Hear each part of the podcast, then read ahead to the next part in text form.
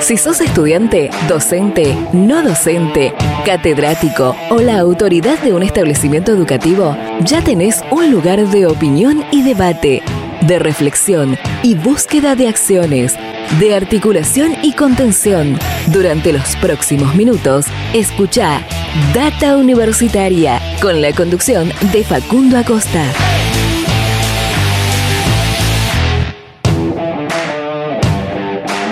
Bienvenidos y bienvenidas una vez más a este espacio dedicado a la comunidad que le da vida a las universidades.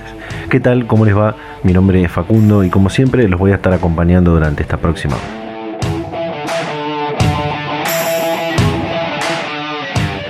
Así es, estamos dando inicio una vez más a este espacio que denominamos Data Universitaria Radio, aquí donde te informamos de todo lo que pasa y va a pasar en el mundo universitario. Llegamos a este programa número 41 de nuestra segunda temporada. 41 programas que cumplimos en el 2021. Ya en los últimos programas del año, podríamos decir, eh, nos quedarán alrededor de 3 o 4 programas más en este 2021 y ya renovaremos las energías, las expectativas eh, y el entusiasmo para el 2022, donde por supuesto se vendrán muchas novedades en Data Universitaria Radio, en algunos otros contenidos eh, también. Y, bueno, eh, por supuesto, un, un momento en el que predominan los balances en todos, en todos los espacios y en nosotros también. Eh, y sin dudas uno de los balances es agradecerles siempre, como hacemos todos los programas cada vez que comenzamos, a las radios, a las emisoras que comparten semana a semana este ciclo radial y que de esa manera nos permiten llegar a toda la comunidad universitaria de todo, todo el país. Eh, como siempre que estamos comenzando, eh, invitarlos, invitarlas a que nos sigan en nuestras redes sociales, en Facebook, en Instagram, arroba data universitaria, en Twitter, arroba DT universitaria y también eh, que nos pueden, se pueden suscribir a nuestros canales de Spotify y de YouTube donde pueden volver a ver y escuchar este y otros programas anteriores como también algunos otros contenidos complementarios a este espacio. Eh, también está nuestro sitio web, por supuesto, complementario a este programa, datauniversitaria.com.ar, donde encontrás la información de lo que pasa en el mundo universitario durante toda, toda la semana. Eh, hoy un programa como, como, habitualmente decimos, eh, muy variado, que tiene algunas de, las, de lo que va a pasar, de lo que vamos a escuchar, tiene que ver con lo que comentamos la semana pasada.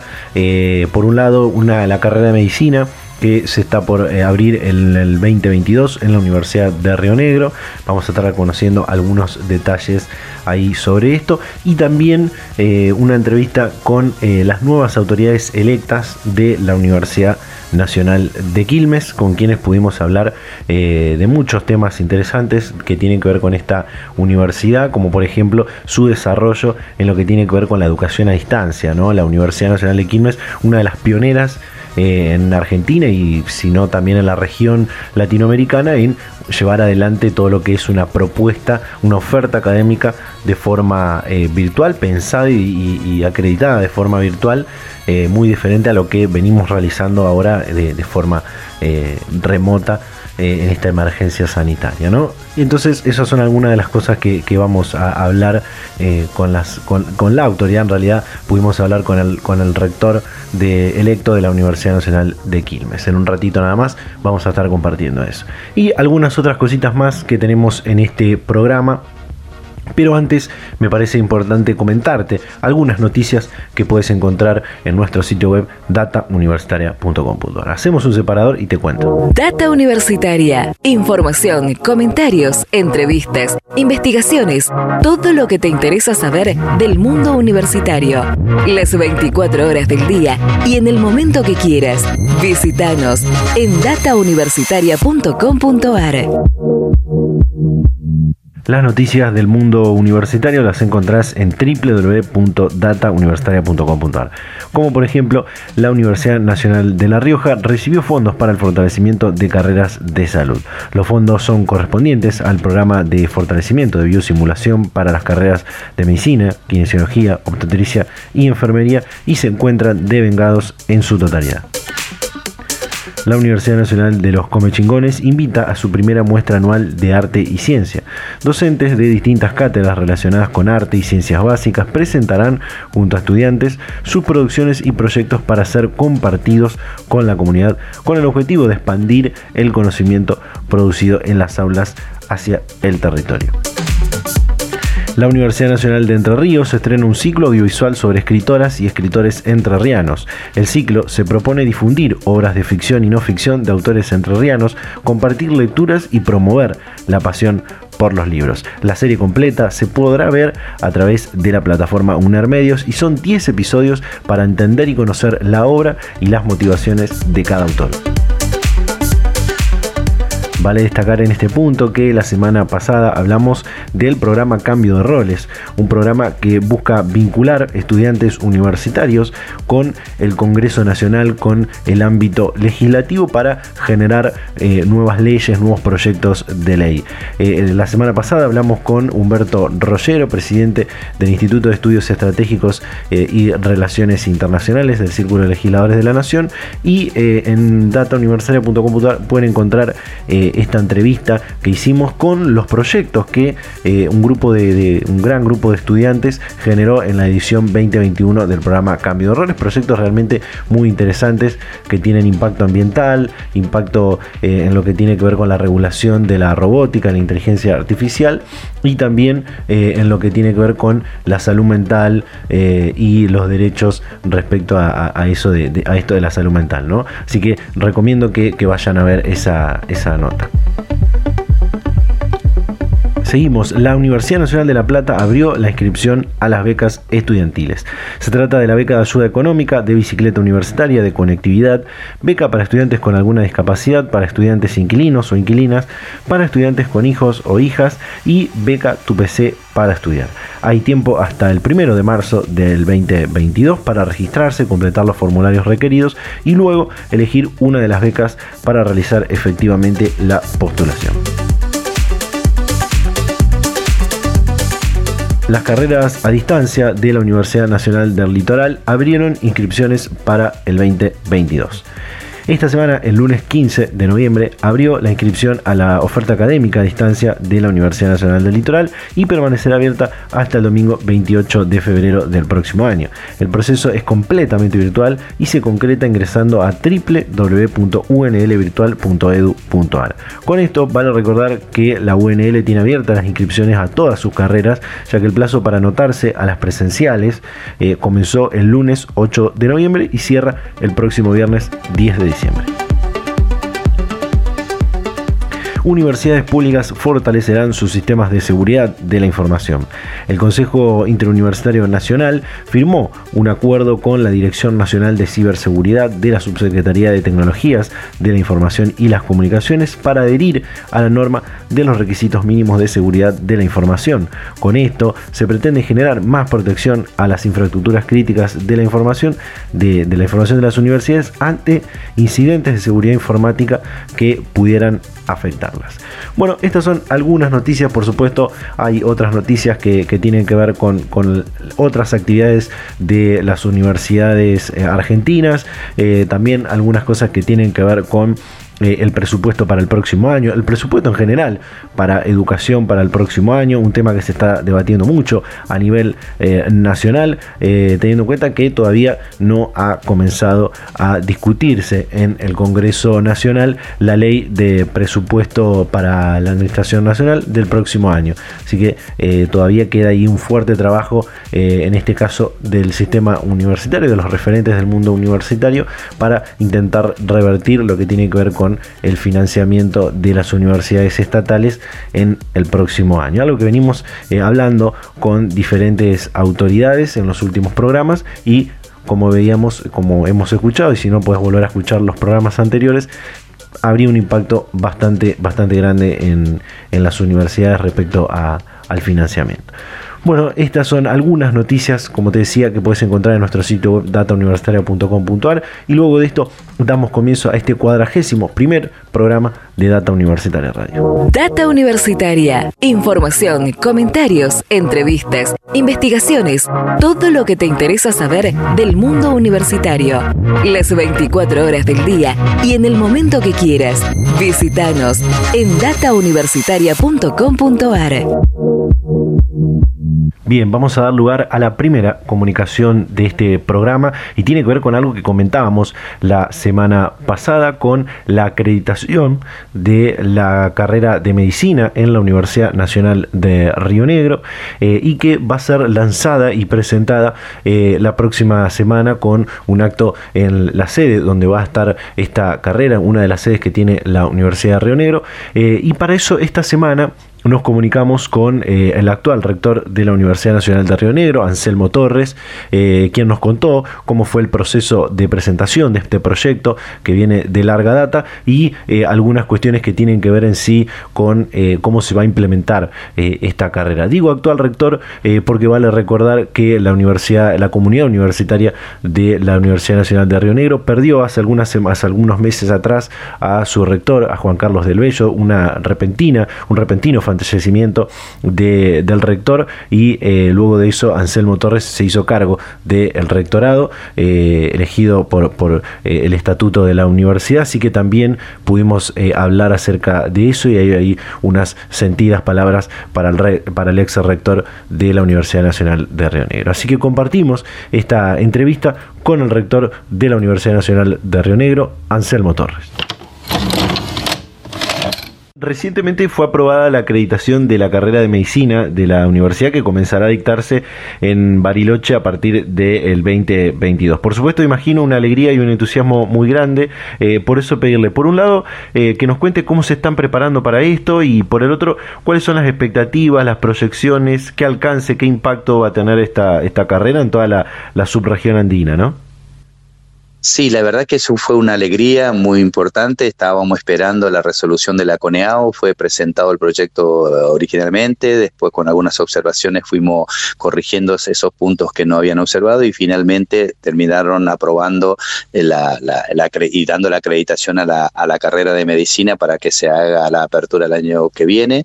Y bueno, en este proceso estamos, recién esta, esta novedad fue a, finales del mes de, octubre, principio de noviembre y entonces recién ahora estamos trabajando, si bien ya veníamos haciéndolo por la duda, digamos, con la conformación de los equipos de cátedra, con la, la apertura de las inscripciones, con la organización del curso de ingreso, con, digamos, la, disponer del espacio de, físico para, para su dictado, etcétera, etcétera. Es decir, que estamos en pleno eh, trabajo de, de, organización para la puesta en, en, marcha a partir del año que viene de la carrera de, medicina. Lo vamos a anunciar formalmente el martes de la semana que viene junto con la gobernadora de la provincia y, todos los miembros de lo que serían la carrera de, medicina, porque bueno, esto, esta carrera no se podría llevar adelante si no se hace en forma asociativa, porque nosotros las prácticas lo vamos a hacer en el hospital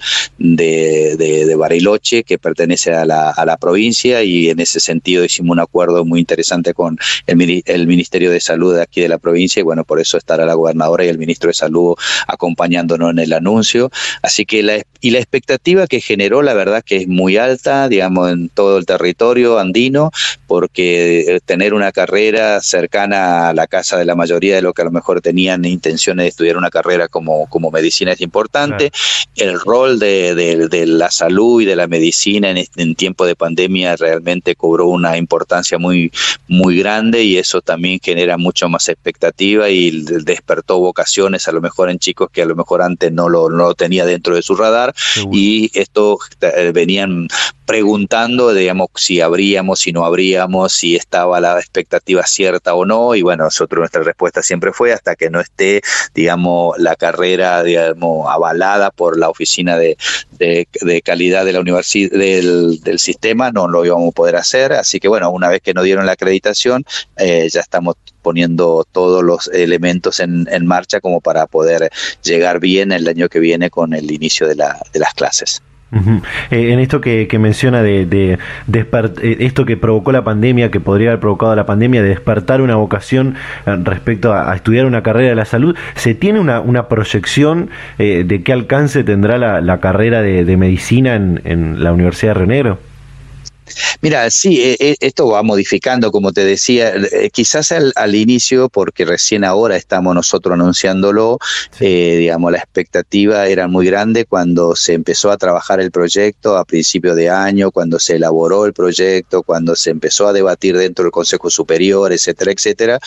Pero bueno, también es cierto que recién hasta que no teníamos la, evaluación de la CONEAO no podíamos anunciar su apertura concreta eh, y lo estamos haciendo recién ahora. A lo mejor muchos ya, ya tomaron una decisión de qué estudiar, dónde estudiar, etcétera, etcétera, porque estamos llegando sobre final del año recién con, con el anuncio de, la apertura. A lo mejor este primer año, digamos, la, expectativa no es tan grande, pero de todo modo una cantidad impresionante de gente ya venían averiguando en la sede andina para que, a ver, cuándo se iba a abrir, si efectivamente lo íbamos a abrir o no, y creemos que la inscripción igual va a ser bastante, bastante alta.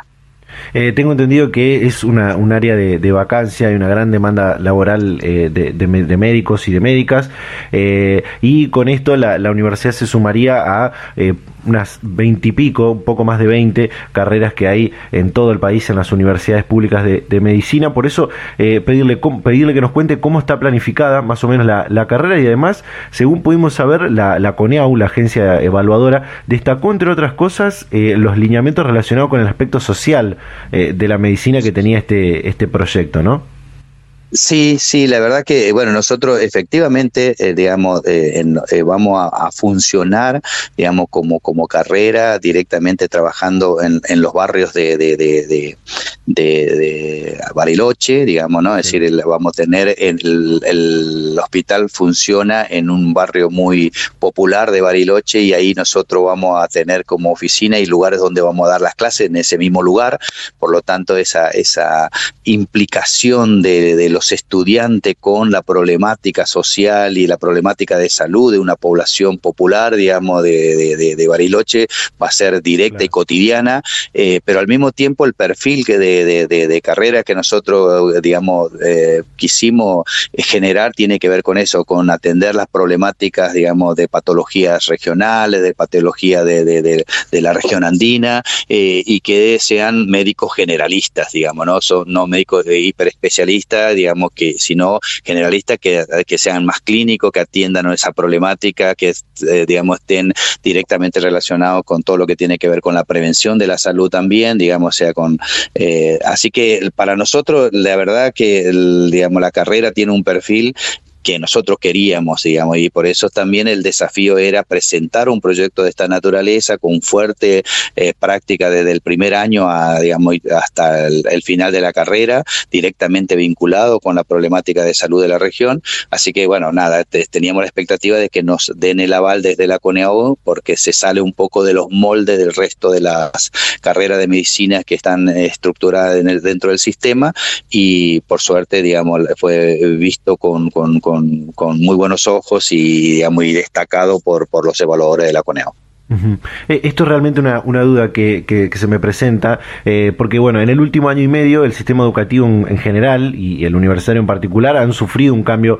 importante con esto de la intensificación del uso de las herramientas tecnológicas, los entornos virtuales y, esta educación remota de, emergencia en la que estamos. ¿no?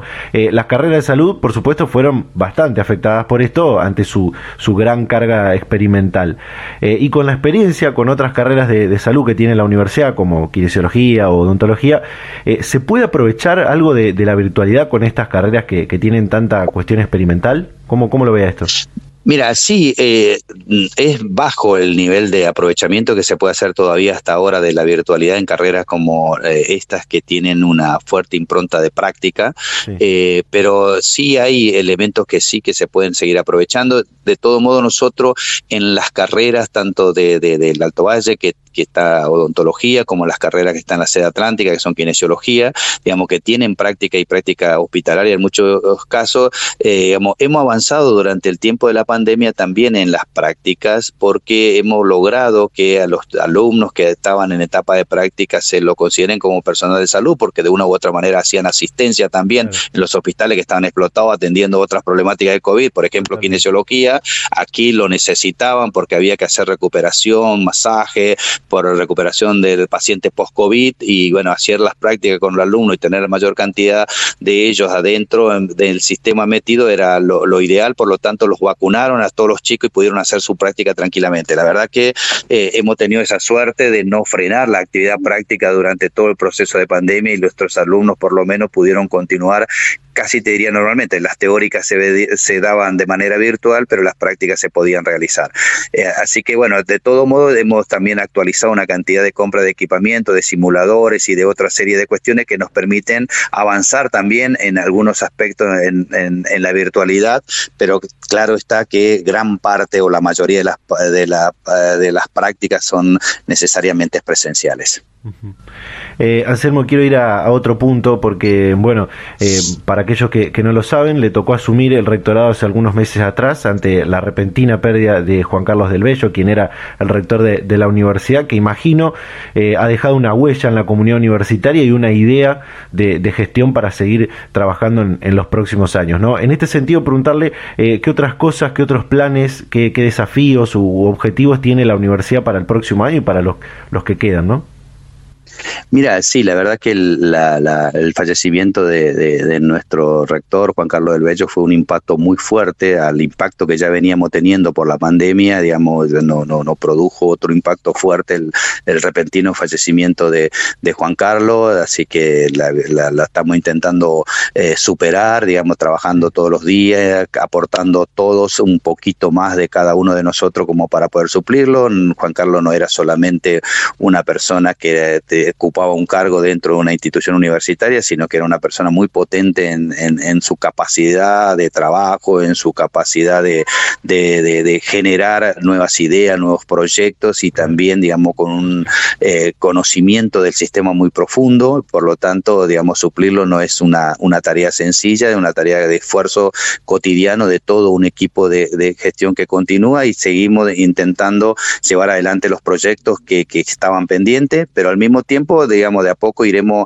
generando, porque también las pandemias nos, trajo otra, otra manera de trabajo, otras necesidades, o, y, digamos, y, replantearnos también como institución hacia dónde vamos. Y esto es, creo, algo que todo el sistema está discutiendo, que cómo va a ser el sistema educativo universitario, cómo van a ser, digamos, las acreditaciones y las titulaciones, porque nosotros tenemos dos años que hemos transitado en pandemia y seguramente algunas herramientas que utilizamos allí esto va, a continuar, pero todo el sistema normativo y legal que tiene el, el, sistema universitario está preparado para la presencialidad. Mismo la CONEAO evalúa las carreras en términos de su presencialidad y cuando hemos transitado dos años completos de virtualidad eh, obligada, porque así fue el tema de la pandemia, pero al mismo tiempo nos va a dejar un montón de otras posibilidades de trabajar en consorcio con otras universidades o dentro de, de, consorcio dentro de la propia universidad entre varias facultades. Eso cómo se va a evaluar, cómo se lo va a tomar en cuenta, cuál va a ser la normativa que lo va a respaldar. Así que estamos debatiendo todo ello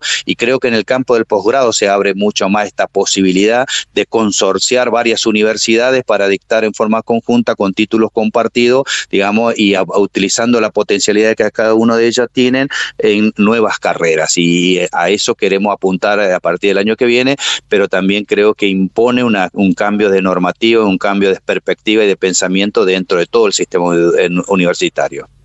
Rector, eh, eh, casi por último, eh, las universidades desde hace algunas semanas atrás cuentan con la posibilidad de avanzar hacia la presencialidad plena.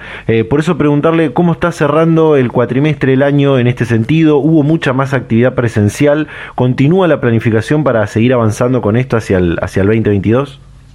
Sí, la verdad que, eh, bueno, nosotros, eh, de acuerdo al estatus eh, epidemiológico de cada una de las, zonas en las que nosotros estamos, digamos, simplemente decirlo como para, para tomar un poco gráficamente nuestra universidad, digamos, tiene una sede en la sede, en la parte atlántica de, la provincia, que es la sede atlántica, la sede del Alto Valle, Valle Medio y la sede andina, y la distancia que hay entre un lugar y otro es casi como tener una sede en Buenos Aires, otra en Córdoba y otra en Mendoza, porque la distancia entre Viedma y Bariloche son 1.100 kilómetros, la distancia entre el Alto Valle y Viedma son 600 kilómetros y, viceversa con, con, con Andina. Así que en cada una de estas zonas y estas regiones, por la característica, digamos, económica de cada una de las regiones, han estado y han tenido un estatus epidemiológico diferente, mientras que en Viedma, por ejemplo, durante toda la primera etapa de la pandemia no hubo un solo caso, recién apareció el primer caso en el mes de septiembre, ¿sí? en el Bariloche por el tema de la influencia del turismo, que de una u otra manera seguía, digamos, la cantidad de casos creció. Es decir, que eh, hemos tenido aperturas y cierres en cada una de las zonas diferentes. Y este año, con la, verdad que, digamos, esta segunda parte del año, no hemos tenido casi casos, aún en Bariloche tenemos muy poco casos por lo tanto la presencialidad se dio, no te digo que pleno porque no lo hemos hecho plenamente, pero sí, hemos avanzado sustantivamente en la presencialidad ya no solo de la parte práctica, sino también de la parte teórica. Excelente. Eh, Anselmo Torres, rector de la Universidad Nacional de Río Negro, muchísimas gracias por su tiempo y por la predisposición para charlar este momento con Data Universitaria. No, muchísimas gracias a ustedes. ¿eh? Hasta la próxima. Hasta la próxima. Data Universitaria, con la conducción de Facundo Acosta. Bien, ahí estaba eh, toda la información sobre eh, la apertura de la carrera de medicina en la Universidad Nacional de Río Negro, en su sede de San Carlos de Bariloche, que va a ser a partir del próximo 2022 y todos los desafíos que tiene esta universidad andina eh, que nos contaba el actual rector Anselmo Torres y también sobre el final esas sentidas palabras respecto a lo que hablábamos al principio, ¿no? el fallecimiento repentino de quien hasta entonces eh, hasta principios de este año era rector de esta universidad, eh, Juan Carlos eh, del Bello, que por supuesto, como, como le decía a, Anselmo, ha dejado seguramente una huella muy importante en esa comunidad universitaria.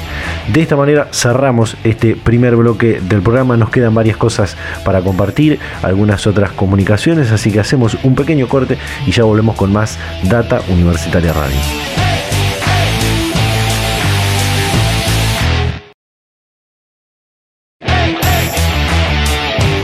Seguimos en Data Universitaria Radio en este programa número 41 del año 2021, en esta nuestra segunda temporada con este ciclo radial. Estamos ya eh, cerrando este año 2021, como decía en, la apertura, eh, pero todavía quedan algunas semanas más de este ciclo eh, que trata el mundo universitario. algo que también hablaba al principio y que contamos esta noticia la semana pasada tiene que ver con la renovación de autoridades, la elección de, nuevas autoridades en la Universidad Nacional de Quilmes, luego de que eh, se haya llevado adelante el proceso de, renovación, dado que eh, hay un, hay, e, está la posibilidad del contexto sanitario y demás eh, para convocar a la comunidad universitaria, acercarse al, establecimiento educativo y poder llevar adelante eh, una asamblea eh, universitaria que elija las nuevas autoridades. Esto está pasando en muchas universidades de, nuestro país y una de ellas es la Universidad Nacional de Quilmes. por eso está para hablar con nosotros el rector electo de la Universidad Nacional de Quilmes, Alfredo Alfonso. Alfredo, ¿qué tal? ¿Cómo le va? Facundo lo saluda. Bienvenido a Data Universitaria Radio.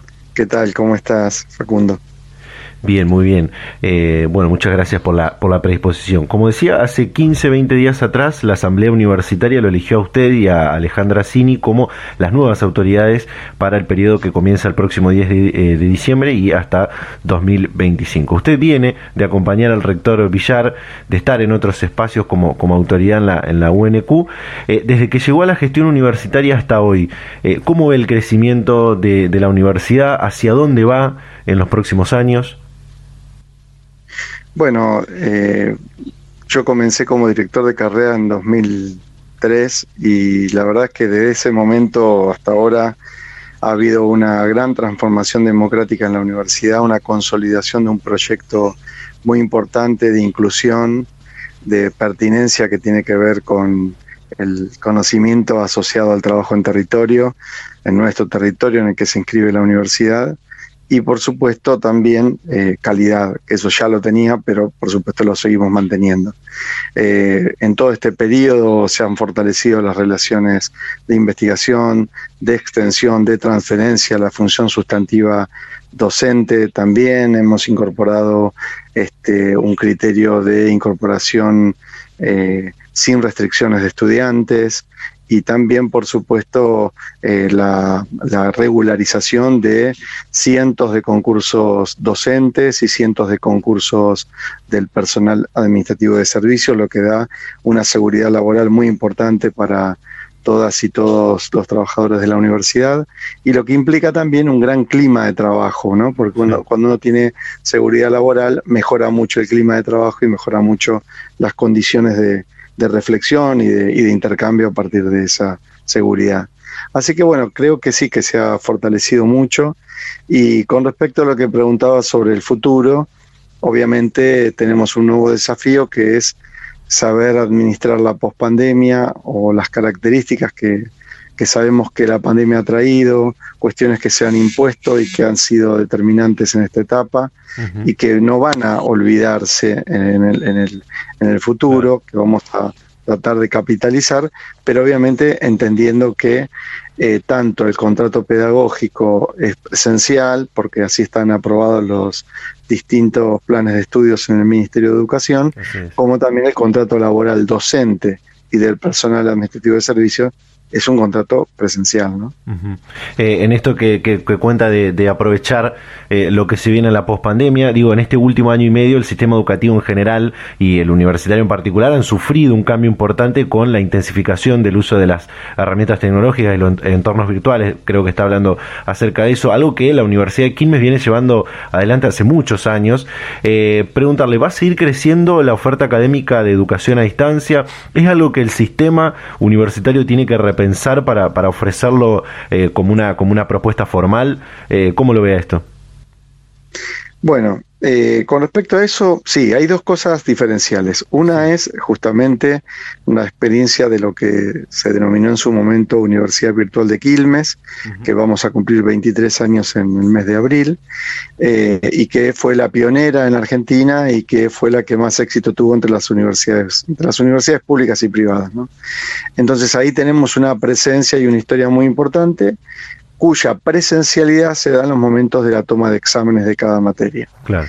Esto por un lado. Por otro lado, este año y medio de pandemia nos impuso una educación remota de emergencia, donde no hay un contrato pedagógico que se estableció para trabajar la virtualidad, pero se salió a resolver un problema grave, urgente y necesario que eh, es mantener abierta la universidad en modalidad virtual con todas las aulas presenciales. Eh, y entonces en ese sentido, eh, eso sí, capitalizar ese aspecto, esas características y apuntar a una bimodalidad en los estudios. Queremos concretar en nuestra gestión, como bien decías, con la doctora Alejandra Cini, entre el 21 y el 25, eh, poder concretar y disponer de un proyecto claro de bimodalidad en pregrado, grado y posgrado de la Universidad Nacional de Quilmes. Eso significa ir haciendo avances a lo largo de los cuatrimestres e ir haciendo correcciones, porque todo proyecto de este tipo implica también ir este, viendo qué cosas se pueden mejorar. Y en este sentido también tenemos una experiencia enorme en posgrado. El 97% de nuestros posgrados son de modalidad virtual. Esa modalidad virtual que históricamente ha tenido el carácter de ser asincrónico, como también lo es nuestra modalidad virtual de grado que vos mencionabas, pero digamos en los últimos tiempos eh, esta modalidad este, asincrónica se fue mezclando con también momentos de sincronismo más allá de que las clases tengan una preponderancia asincrónica. ¿Qué quiere decir? Es modalidad virtual, pero hay momentos que se encuentran los docentes y las docentes con los estudiantes de posgrado determinadas, ¿no? establecidos, algunas clases, algunos comentarios, algunas reflexiones en común, algunos foros de debate. Es decir, elementos de sincronismo, que eso sí trajo la pandemia, que eso sí es algo que, digamos, si uno pensaba hace tres años atrás, no tan lejos, tres años atrás, la potencialidad del streaming, la potencialidad de las plataformas, no lo hubiese imaginado jamás que iba a tener todo este desarrollo que hemos tenido en este año y medio. Este, y sabemos que en muchos casos, incluso para algún tipo de actividad académica como jornadas o congresos, o incluso para algunas reuniones, esto potencia muchísimo el intercambio porque permite que figuras internacionales a través del streaming se puedan contactar, cosa que antes era dificilísimo porque tenían que venir al país, los costos que implicaban, las dificultades en cuanto a los, a los tiempos y también las dificultades a veces del traslado de las personas. Y esto se resuelve. Así como, como hoy tenemos esta novedad, también queremos incorporar a la práctica docente esa novedad. este, entonces te mencionaba, en, en la bimodalidad presencial de pregrado y de grado, lo que queremos ir implementando esta lógica en cuatro, cuatro diferentes modalidades de trabajo. La presencialidad, como la conocíamos, esa es una modalidad. La semipresencialidad, es decir, clases que tengan una semana de presencialidad, una semana de modalidad virtual, o una clase si tiene dos momentos en la semana, una de esas clases modalidad presencial, la otra clase modalidad virtual, Luego, modalidad virtual asincrónica, es decir, donde los estudiantes no tienen que tener en cuenta un horario fijo para tomar la materia. Y luego una virtualidad, una modalidad asincrónica, virtual asincrónica, pero con momentos sincrónicos, lo que implica que sí, las y los estudiantes tienen que saber que se inscriben en un horario porque los sincronismos se van a dar en ese horario. Apuntamos un poco hacia estas características este, por ahora y también intentando empezar a trabajar la terminalidad académica en donde las y los estudiantes que en las fases finales de su formación en muchos casos ya tienen inserción laboral, puedan seguir estudiando, por ejemplo, mediante la modalidad virtual, si están lejos físicamente de la universidad. Pero también a su vez abrirles la posibilidad en el cuatrimestre siguiente de modalidad presencial para aquellas y aquellos que sí pueden seguir continuando los estudios de modalidad presencial como lo han hecho en toda su carrera. Es decir, ese tipo de instrumentación, ese tipo de herramientas, la vamos a empezar a implementar y a sistematizar a partir del próximo semestre. Claro.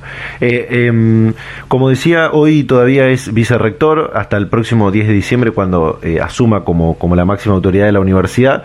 Eh, preguntarle, ¿hay cosas, planes, desafíos u objetivos que quedan pendientes de la actual gestión con, con, el, con Alejandro Villar que se van a concretar a partir del próximo año? Sí, efectivamente, decir, nosotros...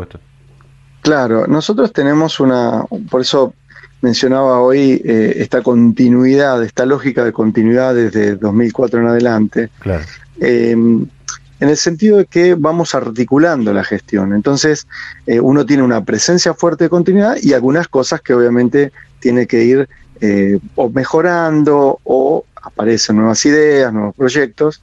Y por supuesto, hay muchas cosas que estamos desarrollando con, con Alejandro Villar que vamos a continuar. Uno de ellos tiene que ver, por ejemplo, en todo lo que tiene que ver con extensión universitaria y vinculación con el territorio, con el trabajo que estamos desarrollando en el Parque Industrial La Bernalesa, con el Polo Tecnológico Informático de Mecatrónica y Robótica, donde articulamos también con el municipio de Quilmes, donde articulamos también con la Unión Industrial de Quilmes, donde articulamos también con eh, los gremios de la UOM y de la UOCRA en un centro de formación profesional. Es decir, lo que queremos es seguir desarrollando este proyecto, que es un proyecto grande, importante, con mucho apoyo por parte de distintos ministerios nacionales, eh, por ejemplo, ¿no? Y por supuesto, darle continuidad a, nuestra política de investigación, a nuestra política de extensión, fortalecer aún más nuestra política de transferencia e innovación, que creemos que realmente ha demostrado en la pandemia tener muchísima potencialidad. Hemos ganado muchos proyectos de innovación y transferencia. Eh, todos sabemos la importancia que ha tenido la universidad en cuanto a, lo que fue el laboratorio de testeo de COVID y hoy estamos haciendo un trabajo impresionante con HPV y, y eso significa que tenemos muchas posibilidades y potencialidades de desarrollo de nuestras investigaciones en cuanto a transferencia tecnológica. Lo mismo sucede con la Escuela de Artes. Estamos largando en este momento un premio Innovartes que implica que estudiantes y, digamos de todo el país puedan incorporarse a una premiación pensando en la innovación tecnológica aplicada, digamos, en el, desde las artes. Esto está acompañado también por la Dirección este, de Innovación Cultural del Ministerio de Cultura de la Nación. Es decir, tenemos muchas cosas que creemos que vamos a seguir continuando, o sea, que se han lanzado, quizá este en este caso el primero es ahora que se lanzó y obviamente va a impactar de manera directa en la próxima gestión, otras que vienen continuando y que venimos este, con, la, con la idea de continuar y desarrollarlas en todo caso. Eh, en el mes de julio, si mal no recuerdo, hablamos con el actual rector Alejandro Villar sobre la recuperación de la presencialidad, entre otras cosas, y en ese momento la situación sanitaria era diferente a la, que tenemos hoy. Y, este decía que eh, toda la expectativa estaba puesta en que en el cuatrimestre que está cerrando ahora, eh, se pueda regresar a la presencialidad de forma plena. Eh, ¿Cómo está cerrando en este sentido el cuatrimestre? ¿Hubo mucha más actividad presencial? ¿Continúa la planificación para seguir avanzando y, recuperando esto eh, en el 2022? Sí, en el 2022 está decididamente pensado para eso. En este momento lo que tenemos es un crecimiento paulatino de presencialidad eh, lo que sucede es que cuando uno planifica al principio del cuatrimestre eh, un acuerdo pedagógico con, las y los estudiantes y donde le indica que vamos a tener una fuerte presencia de virtualidad, recordemos esto fue a principios de agosto y todavía se hablaba mucho de, eh, de todo lo que era el impacto de la variante Delta, ¿no es cierto? Eh, que hoy vemos que no ha sido tanto, pero que en ese momento todos los expertos indicaban que iba a tener un fuerte impacto. Entonces, porque esto es muy, eh, se, mueve permanentemente, entonces lo que sucede es que uno tiene que planificar y organizar. Entonces, lo que sucedió es que muchos este, docentes planificaron de una manera y, acordaron de una manera eh, su contrato pedagógico con, con los estudiantes, y entonces es difícil que después puedan cambiar toda lo presencial. ¿Por qué? Porque las y los estudiantes de nuestra universidad, sobre todo, eh, o trabajan o buscan trabajo, a veces esos trabajos les impactan muchísimo en cuanto a la, a la dinámica de, acción y, y, no pueden volver a la universidad si ya tienen ese trabajo. Hoy la necesidad laboral prima lamentablemente por las necesidades económicas que hay, entonces a veces los chicos tienen que dejar la materia si no continúa de modalidad virtual. Cuando eso tiene un fuerte impacto, el docente prefiere mantener por este cuatrimestre este, la modalidad eh, virtual. De todos modos, ya como mencionaba, se fue incrementando todas las materias que tienen prácticas y que son realizativas o prácticas de laboratorio, obviamente están siendo eh, presenciales, están yendo a la universidad los estudiantes y las estudiantes. Hay muchísima presencia si uno lo compara con julio, ¿no? Claro. Ahora, si uno lo compara con este eh, octubre, noviembre de 2019, naturalmente es otro paisaje. Y eso sigue doliendo, ¿no es cierto? Uno quiere ver a todas y a todos los chicos este, disfrutando de, la universidad, que además sentimos con mucho orgullo que es un lugar muy lindo para poder estudiar, muy confortable. Excelente. Eh, Alfredo Alfonso, actual vicerrector y rector electo de la Universidad Nacional de Quilmes, eh, muchísimas gracias eh, por su tiempo, por la predisposición para charlar este momento con Data Universitaria. Al contrario, Facundo, muchísimas gracias a vos. Hasta la próxima. Hasta la próxima. Data Universitaria. Información, comentarios, entrevistas, investigaciones. Todo lo que te interesa saber del mundo universitario. Las 24 horas del día y en el momento que quieras. Visítanos en datauniversitaria.com.ar.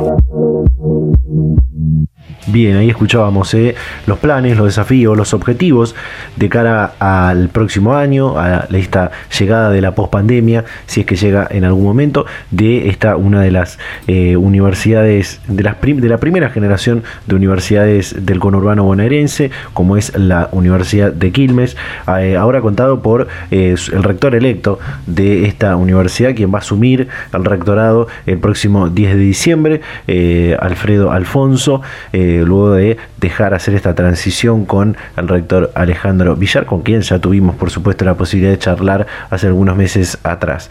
Eh, también hay un importante desafío, como marcábamos, de poder aprovechar todo esta, este uso de las herramientas tecnológicas, de las herramientas virtuales, eh, luego de la salida y volver a recuperar esa habitualidad como la que teníamos antes de, la pandemia, pero que estas cosas positivas sigan quedando en el sistema educativo en general y en el sistema universitario en particular. Bueno, eh, hasta acá el segundo bloque de este programa. Nos queda, creo, algunas cosas más para compartir en el próximo bloque y ya estaríamos cerrando este programa. Pero antes Hacemos un pequeño corte y ya volvemos con más Data Universitaria Radio.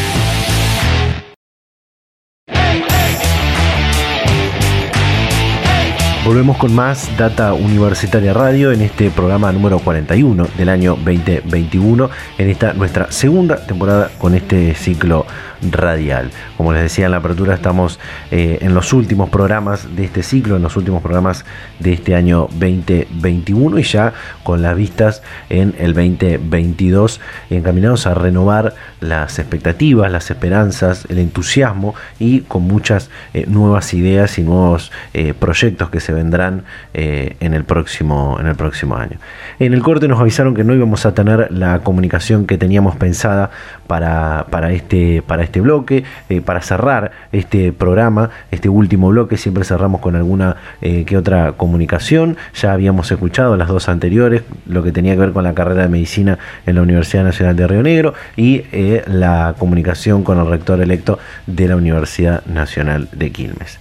Eh, pero me parece importante que hay un tema que está, está hoy en la agenda nacional, que tiene que ver con, por supuesto, con el sistema educativo, pero tiene que ver también eh, con, las, con las universidades en particular, y es eh, lo que respecta al financiamiento de las instituciones eh, de la educación superior argentina, porque aunque todavía no, empezó a debatirse, a discutirse, a tratarse eh, el proyecto de ley de presupuesto para el próximo año, eh, por supuesto que eh, hay allí una discusión porque habría una disminución en lo que es el financiamiento para la educación en el próximo, en el próximo año y obviamente es una preocupación de todos aquellos que trabajan en la educación y eh, llevan adelante sus tareas así y los funcionarios y toda la comunidad universitaria en general de todo, eh, de todo el país. Em, Obviamente, como decían, todavía esto no comenzó a tratarse eh, y eh, sigue esta, esta,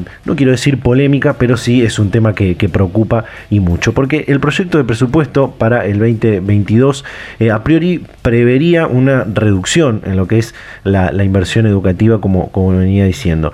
el texto que se envió al, al Congreso Nacional contempla que el gobierno nacional gastará eh, alrededor de 522.490 millones de pesos en educación, lo que implica una baja de eh, 6,2% respecto a el 2021 em, los datos, eh, algunos de estos datos que vamos a, vamos a estar contando, surgen de un informe que hizo el Observatorio de Argentinos por la Educación, eh, que comprende varios eh, profesionales de la Universidad, de la Facultad de Ciencias Económicas de la Universidad de Buenos Aires y del CONICET.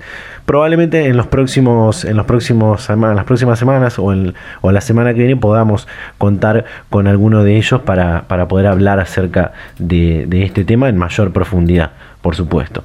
Em, pero considerando a este la, Considerando en esto la proyección de, la inflación oficial, el proyecto estipula 34 mil millones de pesos menos de inversión educativa para lo que será el año 2022.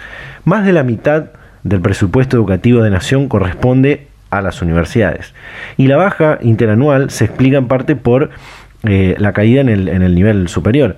Em, entonces, dentro del proyecto de ley, 3 de cada 5 pesos se destinan a dos programas eh, que tienen que ver con, la educación superior. Uno es el desarrollo de la educación superior, que eh, es el 52,1% del total, y el otro, el Fondo Nacional de Incentivo Docente, que es el 10,3%. Eh, Según este análisis que decía recién del informe, ambos, ambos programas tienen en el 2022 un peso relativo menor que en años anteriores. El primero representó el 74,9% del gasto del Ministerio en 2020 y el 56,0% en el 2021. El segundo era de 14,3% eh, en el 2020 y de 9,3% en el 2021. En los últimos años, obviamente siempre el tema del presupuesto de, educación es una discusión ya de carácter político, eh, por supuesto, de, cómo se lleva adelante cómo piensan los gobiernos el tema de la, de la educación en todos los niveles y en este caso que nosotros hablamos de, universidades. En los últimos años la inversión educativa eh, de parte del Estado Nacional registró varios idas y vueltas, eh, teniendo un pico en el año 2015 cuando eh, fue por primera vez que se cumple con lo que estipula la ley de educación nacional, que es un 6% del PBI en la inversión que tiene que ver con con la, con la educación, ¿no?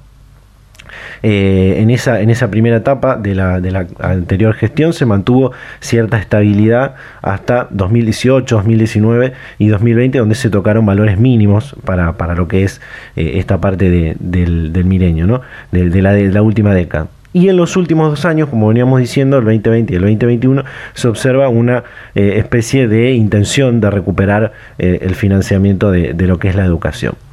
Como venimos hablando en los últimos programas, eh, y, tal como desde hace rato que venimos hablando, más o menos desde el mes de agosto, cuando en el 86 plenario de rectoras y rectores del CIN, las autoridades universitarias formularon una propuesta de, presupuesto eh, que se formula todos los años antes de que se, cree la ley de presupuesto y se envíe al, Congreso Nacional. Las universidades crean eh, lo que ellas pretenden y lo que ven, porque son las que les llevan adelante la educación superior universitaria Argentina eh, crean lo que es una propuesta para que el gobierno nacional, eh, por supuesto, la analice y luego la, agregue en la planilla de universidades, en el, proyecto de ley de presupuesto. Lo que formularon las universidades, como venimos diciendo, era algo de alrededor de 407 mil millones de pesos eh, y la misma, una vez aprobada, fue, una vez aprobada en ese plenario del CIN del 31 de agosto, fue enviada a la Secretaría de Políticas Universitarias, quien lo pasó al Ministerio de Educación y eh, fue este quien terminó de cerrarlo y enviarlo a sus pares de, Economía, eh, quienes son los que finalmente lo giran al Congreso Nacional. Entonces, en ese último presupuesto, en ese ida y vuelta, eh, de planilla va, planilla viene, hubo una, reducción de lo que es la, la, planilla para universidades con lo que sería de lo que formularon, ojo, lo que formularon las universidades a lo que se presentó en, finalmente en el presupuesto, en el proyecto de ley de presupuesto para el próximo año, serían alrededor de 75 mil millones menos de lo que las universidades consideran que tienen que, recibir y que tienen que ser financiadas en el próximo año. Por lo que venimos hablando también con diferentes autoridades universitarias, desde las más eh, longevas y de las que más matrícula tienen hasta las que son más pequeñas, lo que, lo que nos cuentan, lo que nos dicen es que hay un trabajo que, se sigue haciendo, teniendo en cuenta de que todavía no comenzó a debatirse esto en el Congreso Nacional. Eh, están hablando, por supuesto, algunas con los diputados nacionales de, sus provincias, con los senadores nacionales de sus provincias, para eh, que hagan fuerza para que esto se, se, pueda revertir.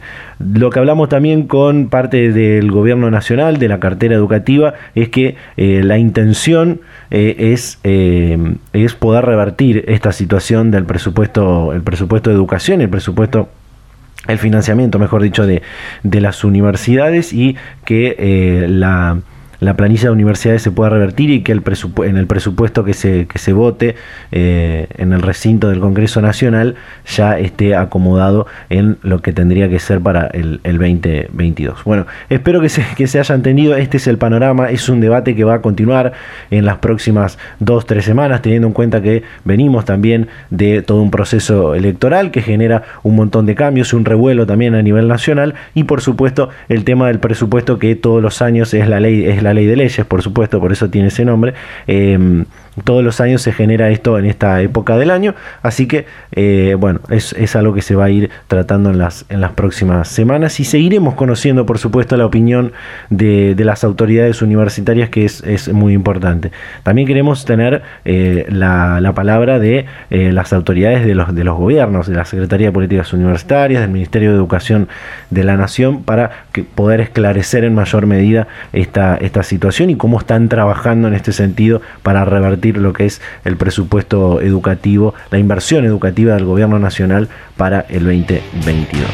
Bueno, después de contar todos estos datos, Espero que se, haya, que se haya entendido. Cerramos este programa de Data Universitaria Radio. Como decía al principio, nos quedan 3, 4 programas más y eh, ya cerraremos el 2021 con Data Universitaria Radio, nuestro segundo ciclo eh, con, con Data Universitaria Radio y ya con las vistas en lo que será nuestra tercera temporada, si se quiere, en el 2022, con muchas nuevas eh, ideas, con nuevos proyectos, nuevos contenidos también que, que se vienen en el 2022, donde intentaremos seguir llegando a toda la comunidad universitaria de todo el país. Como siempre, agradecerle a todas las radios, a todas las emisoras que comparten semana a semana este ciclo radial, invitarlos, invitarlas a que nos sigan en nuestras redes sociales, en Facebook, en Instagram, arroba data universitaria, en Twitter, arroba DT universitaria. Por supuesto, como digo siempre, si quieren volver a escuchar este y otros programas anteriores, se pueden suscribir a nuestros canales de Spotify y de YouTube, donde también pueden encontrar otros contenidos complementarios. Nos pueden leer durante toda la semana en www.datauniversitaria.com donde encuentran toda la información de lo que pasa y va a pasar